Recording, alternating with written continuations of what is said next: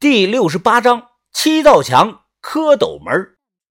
我们撤退了几步，季师傅伸出一只手，没说话，意思让我们看他的手势。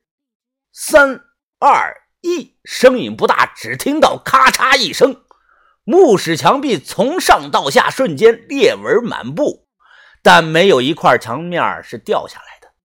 季师傅摸了摸墙面，他看起来对效果比较满意啊。如果是砖饰木。到这一步的话，就会用铲子捅掉砖头。但这种黄泥墙是土坑木啊，是一块整体。为了保证稳定性，要一点一点的开。哦，这是什么？伴随着墙上泥块的落下，田三九先看到了什么东西，眼中闪过一丝疑惑。这，这是这怎么是透明的玻璃？小轩捂嘴惊讶的说道。我们手电打上去，水波纹流动，银光闪闪，干净的地方啊，能倒映出人脸，看着很是虚幻。田三九手中动作加快，不大一会儿，露出了这个东西的全貌，是一道水滴形的小门，上头尖，下头宽，目测厚度超过了五十厘米啊！擦去浮灰，能看出里头有很多棉素状的物体。纯白颜色，手电光靠近后啊，会发生折射。怎么看，这就是一块大玻璃，或者说是一块水晶。而且啊，整体啊呈水滴的形状，严丝合缝的卡在山体中。把头看后，迷惑的说道：“田兄啊，你的看法呢？”田三九皱着眉说道：“这很像是打磨过的水晶。”王把头。我突然想起了一件事啊，九零年八月份杭州那个活你有没有参与啊？你说的是石塘村砖瓦房那个战国墓？把头摇摇头，没有，我没有参加。后来被举报了，抓了三个人。这个事儿啊，我也听说过，我不知道是哪个墓，但我知道那个墓里出来了一件文物，很有名。那个东西一度被许多人质疑，认为不可能存在于那个年代，就是那个战国的水晶杯，透明度、造型、大小，就跟现在人喝扎啤的玻璃杯是一模一样。眼前这个东西啊，谁都没有见过，只能说在春秋战国时期有过类似的东西出现。扎啤杯现在在杭州的博物馆，属于镇馆之宝。永久禁止出国展览。豆芽仔哈了两口气，用衣服的袖子使劲的擦了擦。哎，把头，你看这里刻了个笑脸啊！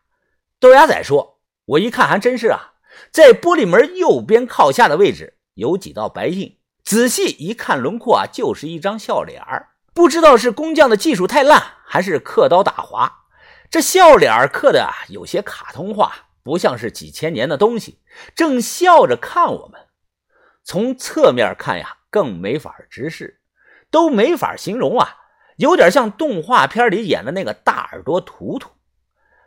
哎，看看不到里头啊，有啥呀？这豆芽仔脸趴在玻璃上说：“是光线折射的问题。好奇特的东西呀！这不是一道门，这是国宝级的文物啊！”把头说道：“国国宝。”豆芽仔哒哒哒的敲了敲，那捞着了，这咱们不是又发了吗？哎，快搞吧！接下来的几个小时啊，我们碰到了最棘手的一件事违背了物理的常识啊！不可思议，电钻钻上去啊，连一个白点都留不下。田三九让红眼睛用钢铲砸，砸的都冒火星子了，也是一点痕迹都没留下。这都不知道过了多少年了，简直硬的不像话呀！如果啊不搞开这个东西，就进不去，也不知道里边到底藏了什么。我们商量过，最后虽然有点可惜，但是没办法呀，决定上炸药。如果考古队发现这里啊，会慢慢的研究好几年。这就是盗墓和考古的区别。说到底，我们是破坏者。季师傅说了。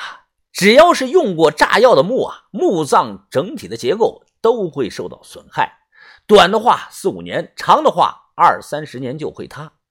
这种结构损害不可逆转，上了炸药、雷管和硝酸甘油都不行，对这道门是一点损伤都没有。一通的忙活，累得出了汗。豆芽仔喘着气说：“这这他妈还是水晶吗？这太操蛋了！哎，你们看这个笑脸，是不是在笑我们呢？笑话我们呢？”田三九环顾四周，喃喃自语地说：“哎呀，不会啊，这世上不存在打不开的墓啊，只是缺了办法。就算防盗做得再好，好比乾陵是皇陵，也一定会存在漏洞的。”在把头和田三九的指挥下呀，两队人马尝试了所有能想到的一切办法，动静搞得很大，砸墙、炸药、冲击钻、挖横井等等。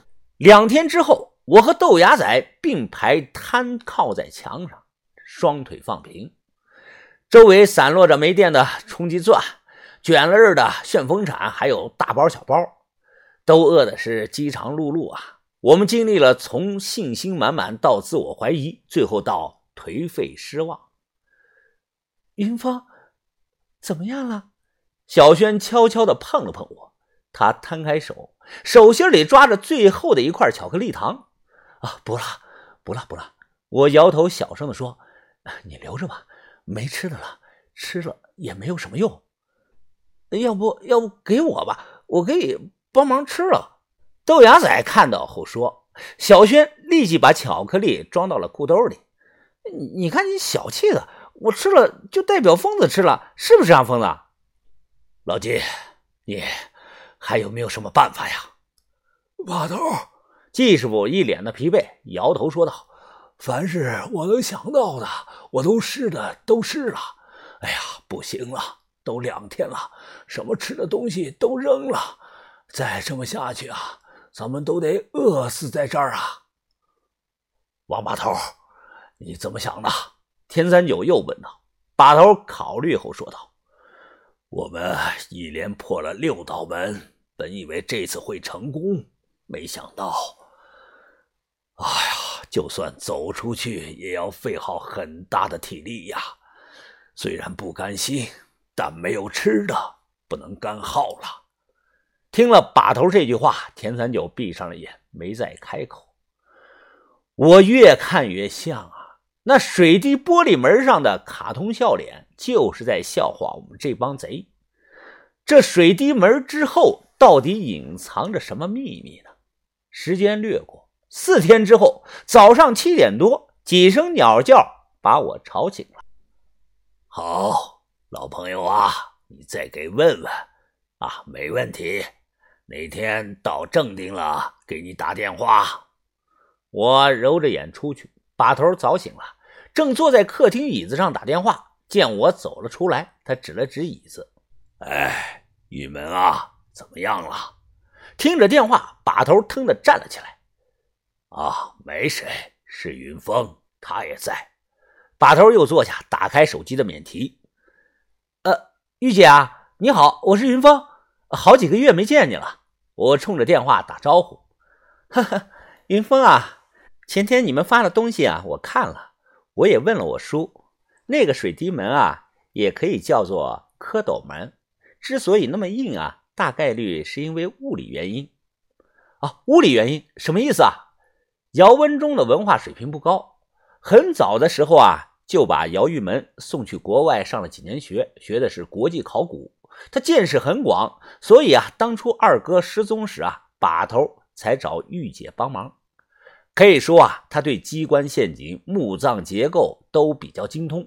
玉姐说了半天，大部分没有听懂。不过有一个词反复出现：“卢什么特之类。”